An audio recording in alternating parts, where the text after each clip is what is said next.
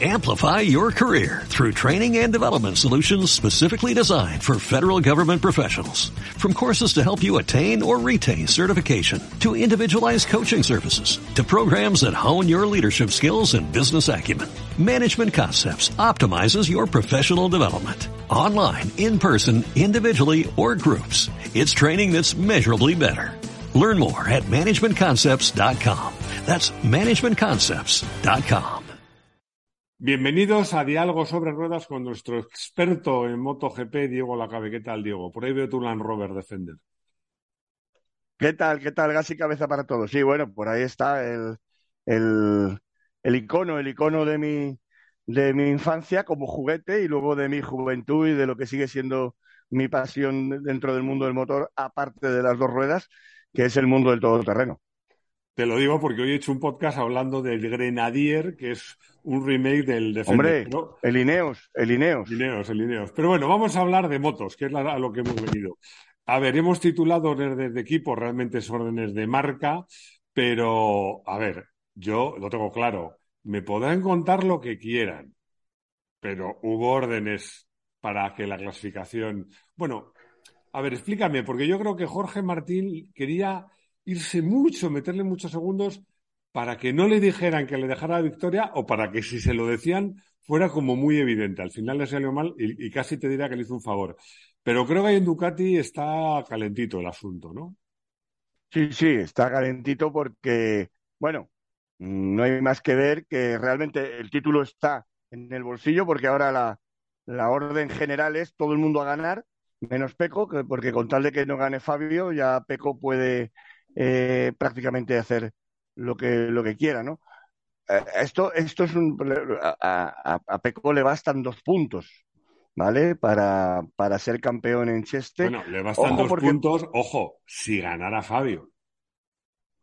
Exacto. O sea, exacto. que con que, con que gane cualquier Ducati, sea la que sea, y aunque Fabio se cae, perdón, que Peco otra, se caiga. Otra moto, otra, moto. otro piloto, que ya le dedicaremos un especial cómo está eh, y en qué situación afronta Mar Márquez ya el lunes que viene, porque ahora tenemos por fin 15 días después de ir encadenando grandes premios, ahora tenemos una, un fin de semana de descanso eh, de MotoGP. Pero lo de Ducati te lo, yo es lo que he puesto en el artículo de Moto 1 Pro porque es algo que llevo diciendo tiempo. O sea, Ducati no lo está haciendo bien, lo que pasa es que le está saliendo bien. Está saliendo bien porque, entre otras cosas, Fabio no puede apretar más, Aprilia se ha hundido, ya no hay opciones matemáticas ya leis. Mi sueño eh, realmente está truncado al 100% porque el título está prácticamente hecho y desde luego no llegan, y, no llegan tres contendientes. Pero tu sueño se, se, se, cumple parcialmente en Moto 2. en Moto 2 luego hablamos de Moto 2 que es, es brutal cómo se puede eh, tirar uno mismo un mundial pero por, por, por, ir al, al, al, a, lo que nos, a lo que nos lleva el titular, ¿no? que es Ducati, es que realmente eh, eh, mm, han estado a punto de arruinarlo. Han estado a punto de arruinarlo, porque, eh, claro, llega el jueves y Jorge Martín lo dice, dice, no, no, que es que yo no tengo una orden directa de ceder una posición si estoy en posición de podio. Entonces, claro, Jorge Martín hace la pole, Peco Bagnaya el sábado no solamente clasifica mal, que se clasificó fatal, sino que además se cayó dos veces. Por lo tanto, da, empieza a dar unas inseguridades tremendas eh, y, mm, y, Fabio Cuartararo clasificó todavía peor. ¿Vale? Entonces, claro, Jorge Martín el domingo que sale, pues sale a lo que, a lo que él mm, sabe hacer, que es salir fenomenalmente bien y apretando durante toda la carrera, pero eh, bueno, al final tiene esta caída que dentro de las factory rules, porque no son ni órdenes de equipo ni de marca, son esas, ese acervo que tiene dentro los fegos de Ducati, resulta que ya están, fíjate, eh, eh, a 24 horas después del Gran Premio, le meten más carga de culpa a Jorge Martín por no haber acabado la carrera que a Enea Bastianini por cómo apretó a Peco, que para mí también fue algo realmente eh, arriesgado. Arriesgado en el sentido de que Peco, que sabemos cómo es desde el punto de vista mental, podía haber cometido un error no forzado por tener a, Enea de esa manera detrás. De hecho, es lo que le pasó ya en otro gran premio, ¿no? Que se levantó aplaudiendo, acuérdate. Bueno, pues esto, fíjate que si Jorge Martín, que es lo que a mí me han dicho ¿eh? desde, desde Ducati, si Jorge Martín hubiese acabado la carrera y cedido una posición, si hubiese, que seguramente hubiese sido adelantado por Peco Bagnaia, porque es verdad que Peco Bagnaia tenía un ritmazo ayer, claro, hubieran sido dos Ducatis por detrás eh, de Peco, Fabio no hubiese tocado podio y hoy ya Peco Bagnaia sería campeón del mundo de MotoGP. Por lo tanto, fíjate cómo están las cosas. ¿Por qué? Porque realmente hay esa rebeldía, esa rebelión dentro de unos pilotos que, bueno, que, que, están mm, con la relativamente cabreados con la manera de hacer las cosas dentro de Borgo Panigale.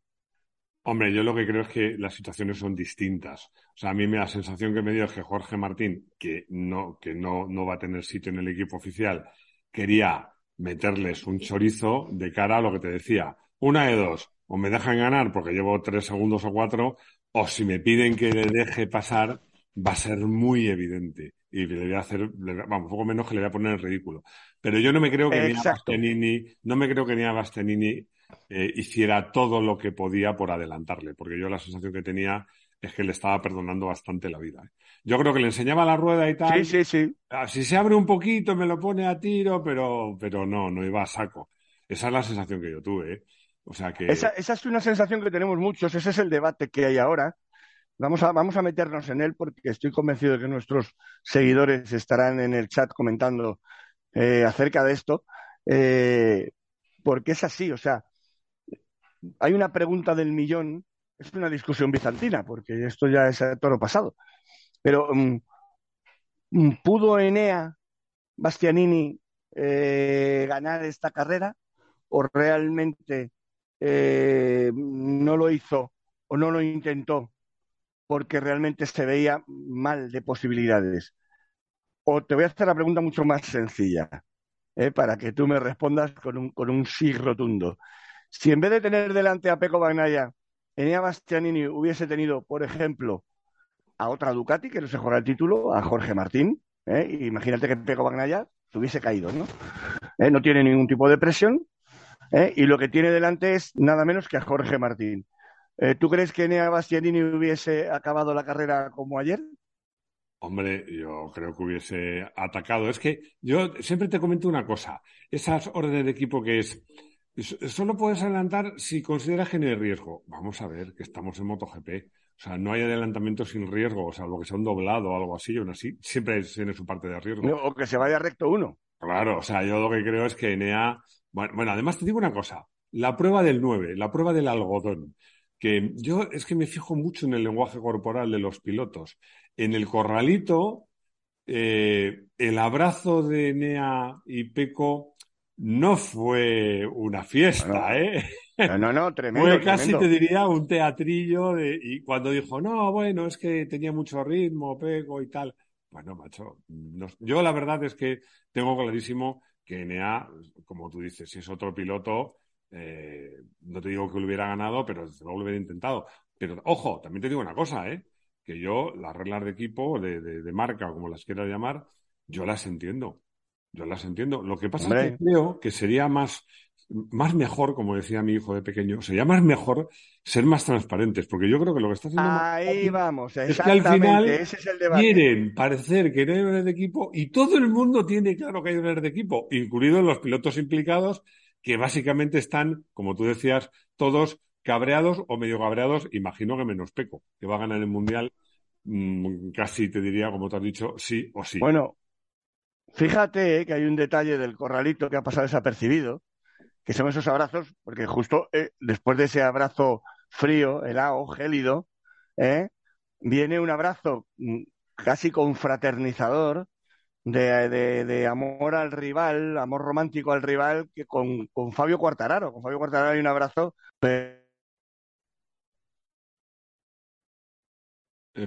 espera que se te ha, se te ha cortado la voz. Ahora, ahora, ahora, ahora. Sí, nos hemos quedado en, ese abrazo, en ese abrazo casi fatal. el teléfono de cuando entra una llamada. Ah, claro, sí, sí. Bueno, eso es, como se suele decir, problemas del directo.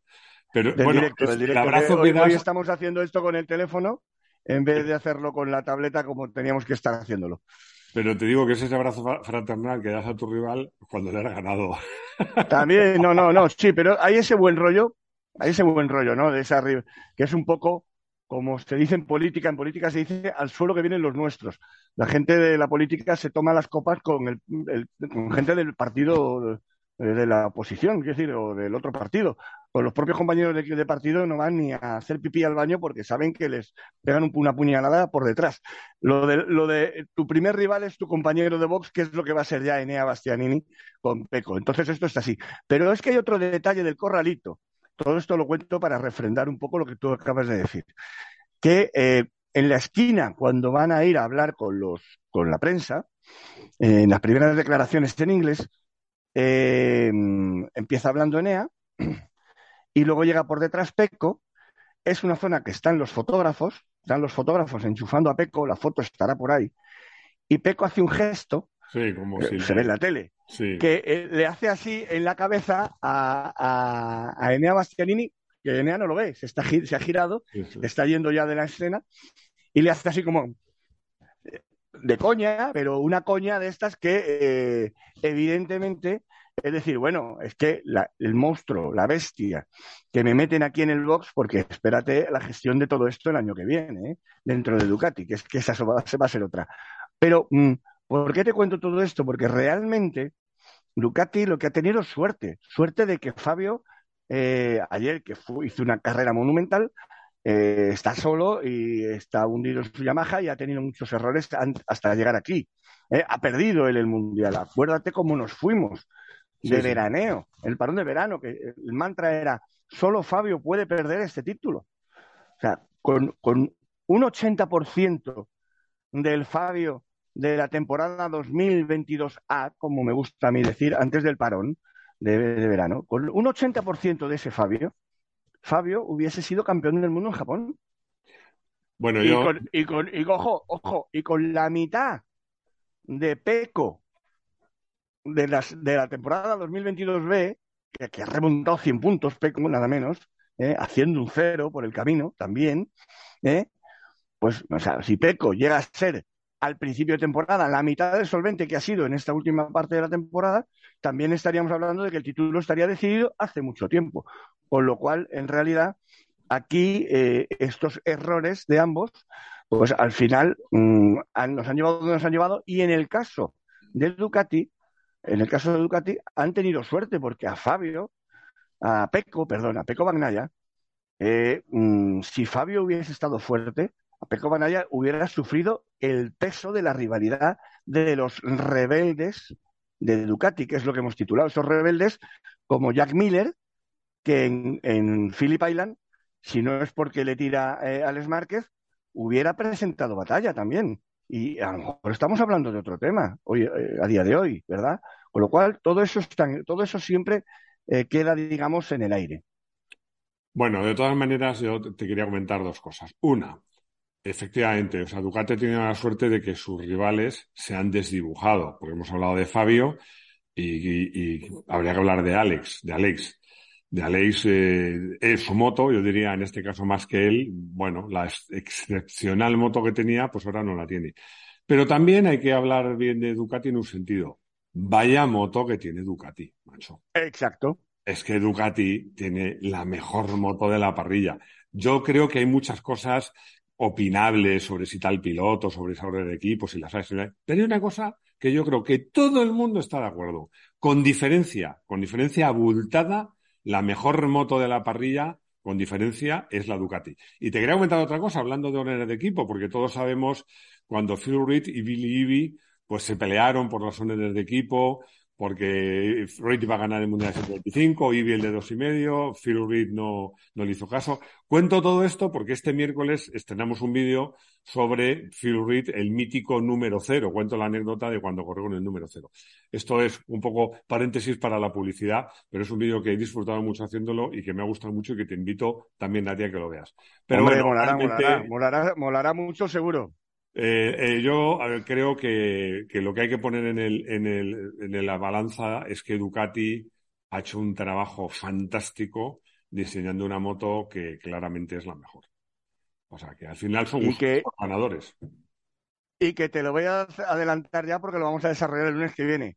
Y que van a por Mar Márquez. Que la semana, lunes que viene, lo desarrollaremos con mucha tranquilidad. Que saben que van a por que tienen que ir a por el que tienen que ir o a por mm, gente muy buena que está todavía sin subir a MotoGP, ¿eh? y van a por el megacrack, porque eh, hay un problema de que Ducati tenga una moto tan superior, querido Máximo, y es que tiene ocho. Por lo tanto, hay, hay, hay, en el caso de que haya un líder de proyecto, que, que siempre lo tiene que haber, o sea, en el caso no, teniendo que haber un líder, el tío que tiene que ganar el título de pilotos, a nada que falle, se encuentra con que realmente las otras Ducatis también son rivales. Y en ese run run, en esa pelea entre ellos, te puede llegar un Fabio que, insisto, si Fabio o Aleix hubiesen sido consistentes, ¿eh? este, este, título estaría todavía muy, muy, muy abierto. Y en el caso de Aleix, que ya que lo has nombrado, te diré que eh, ha afectado estas cosas imponderables, ¿no? De lo que es una relación piloto-equipo. Esta gira asiático-oceánica ha habido una serie de, problemas. Estuvo el error, acuérdate, del ingeniero, mm, con el mapa que se dejó puesto el mapa eco. Entonces, claro, eh, eso y que de repente mm, esos cuatro clics que hacían que la Aprilia fuera de maravilla, pues el equipo se pierde. Hay circuitos nuevos, evidentemente se llega a circuitos eh, que la información que tiene Aprilia es de cuando era una moto del año 19 de un equipo privado que, era el Gresini, es decir, no vale para nada y, no consiguen poner la moto en el sitio. Todo eso, más el propio carácter de Aleix, ha llevado a, también a, apagarse. Pero si Aleix Espargaro y Aprilia no hubiesen tenido bueno, primero el imponderable, en el caso de ley, de que casi te tira en Asen, acuérdate, Fabio Cuartararo. Aquel lance de carrera que, casi que se quedó a las puertas del podio, eh, esa carrera la hubiera ganado Aleix. Después nos viene, eh, antes vino lo de Montmeló, antes, justo vino antes lo de Montmeló, acuérdate de, es un error, un error de Aleix, de no contar las vueltas. Ahí también se pierden esos puntos. Después, lo del ingeniero, aquí, y esta pérdida de rumbo que ha tenido Aprilia. Si realmente no hubiese pasado, claro, efectivamente un mundial es un mundial y pasan estas cosas, pero si no hubiesen tenido estos problemas, Aleix, yo te digo, no solamente que estaría luchando por el título, sino que a lo mejor llegaba a Valencia, fíjate lo que te digo, ¿eh? un líder por poco, pero líder de la clasificación provisional.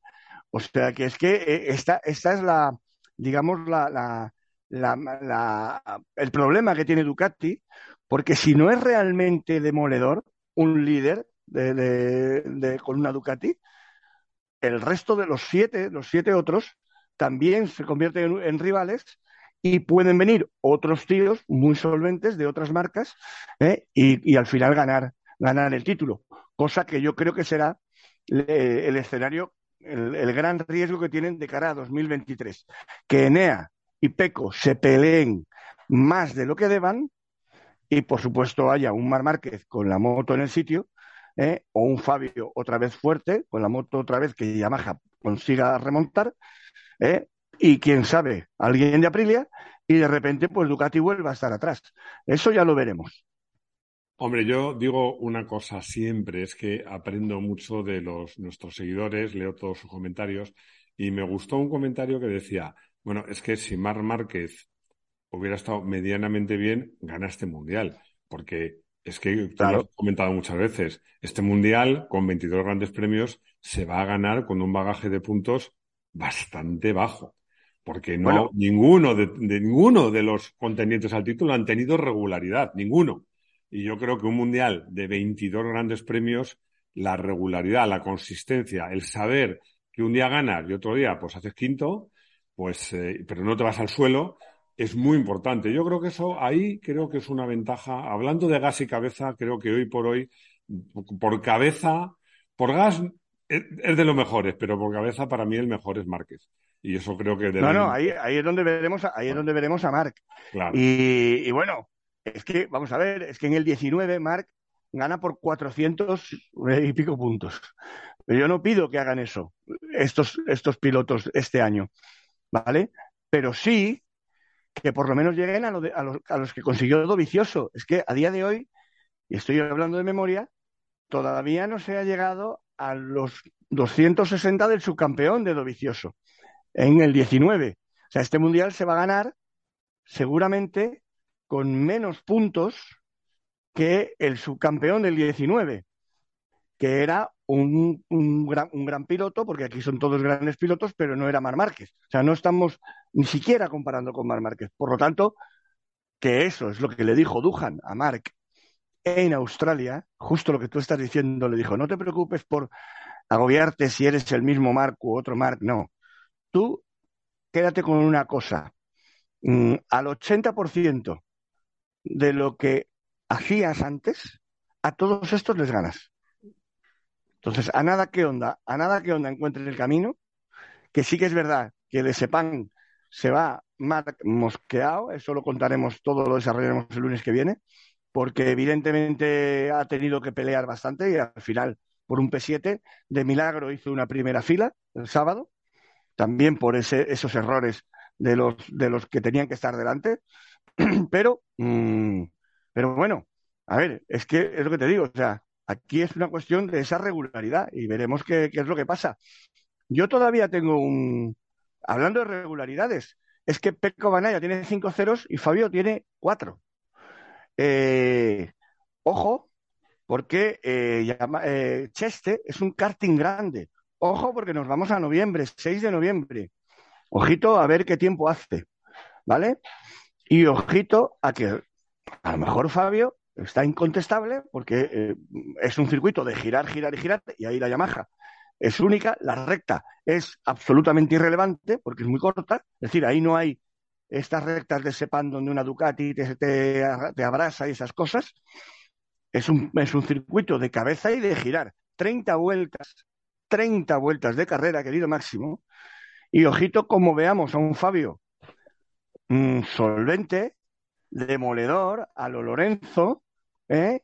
haciendo un pedazo de carrerón, ganando, y a ver, porque como Peco no puntúe, es que tenemos fiesta, ¿eh? Y puede ser, y eh, cuidado porque ese escenario existe y ese, ese cagómetro, ese cagómetro que dicen en el fútbol cuando hay, cuando hay una final de, algo, ese cagómetro lo iremos midiendo también a partir del lunes que viene, eh, porque me parece muy interesante.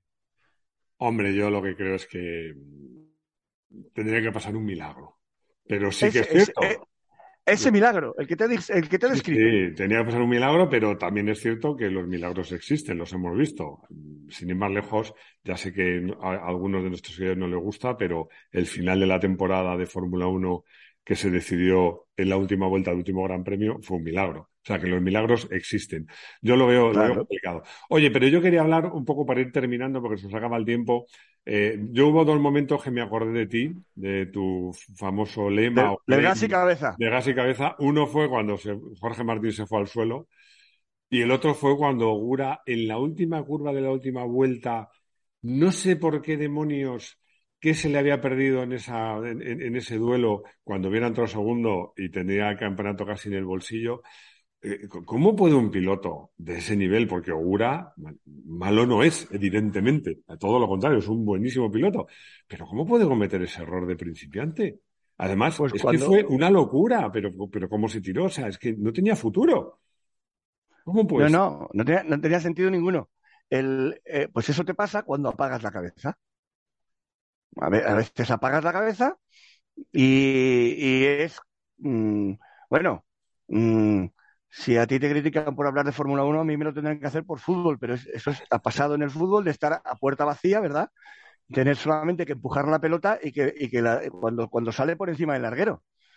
Pues que esas son las, esas son las cosas que pasan que te arrastran, te arrastran. Cuidado, en un deportista de élite ese tipo de errores.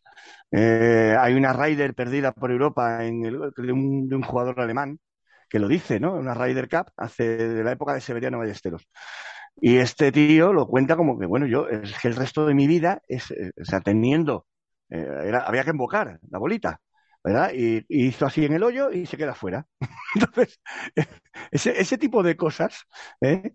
Máximo, ¿Qué pasa? Que evidentemente, evidentemente en el motociclismo hay una cosa que se llama el mango del gas, que, que tiene que ir conectado a la cabeza y ahí sí que es error 100%, error 100% de gestión de, del piloto y bueno, y de repente pues esa, lo primero, otro título que se decide en Cheste, este bastante más abierto sí. y, con, y con un contendiente español, es decir, con, con Augusto Fernández, que yo lo veo de coco en Cheste muy, muy, muy eh, solvente para gestionar eh, el, el, envite, el envite que tiene y donde veremos ahí a Pedro Acosta hacer una labor de equipo, hacer o no. Vamos a ver si lo que vemos ahí, bueno, lo que, a Pedro lo bueno que tiene, cómo, cómo, cómo se comporta.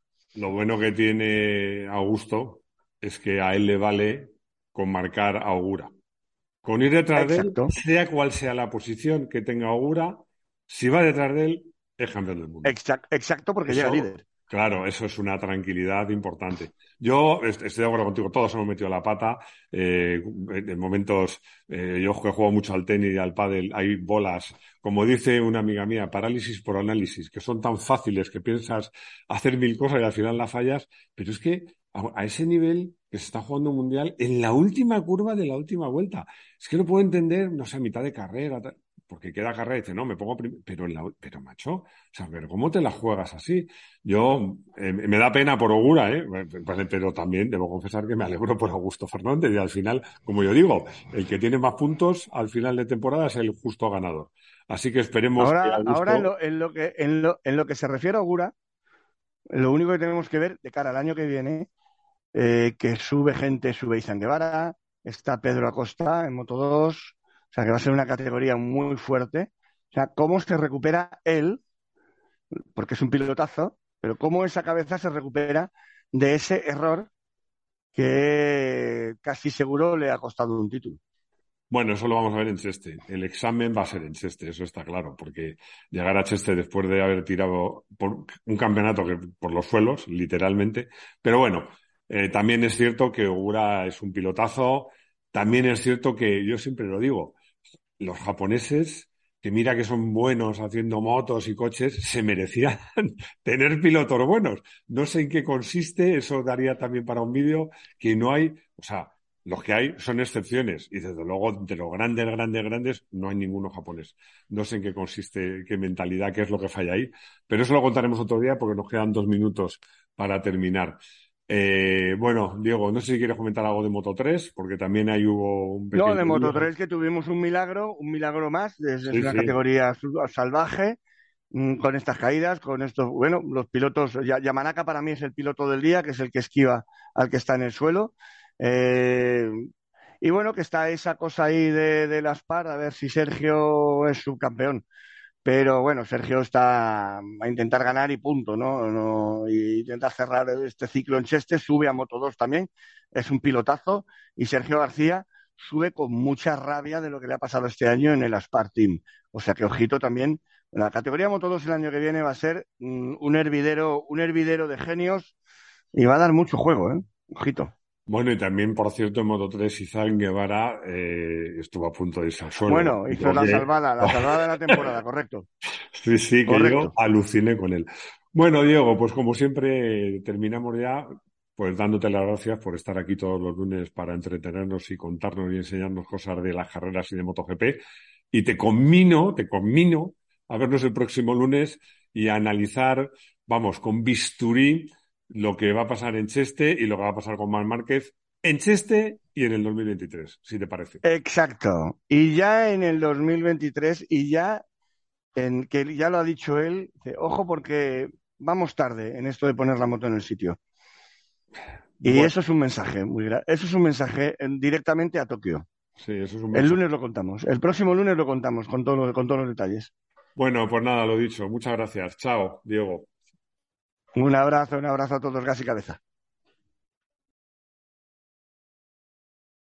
Amplify your career through training and development solutions specifically designed for federal government professionals. From courses to help you attain or retain certification, to individualized coaching services, to programs that hone your leadership skills and business acumen, Management Concepts optimizes your professional development. Online, in person, individually, or groups. It's training that's measurably better. Learn more at managementconcepts.com. That's managementconcepts.com.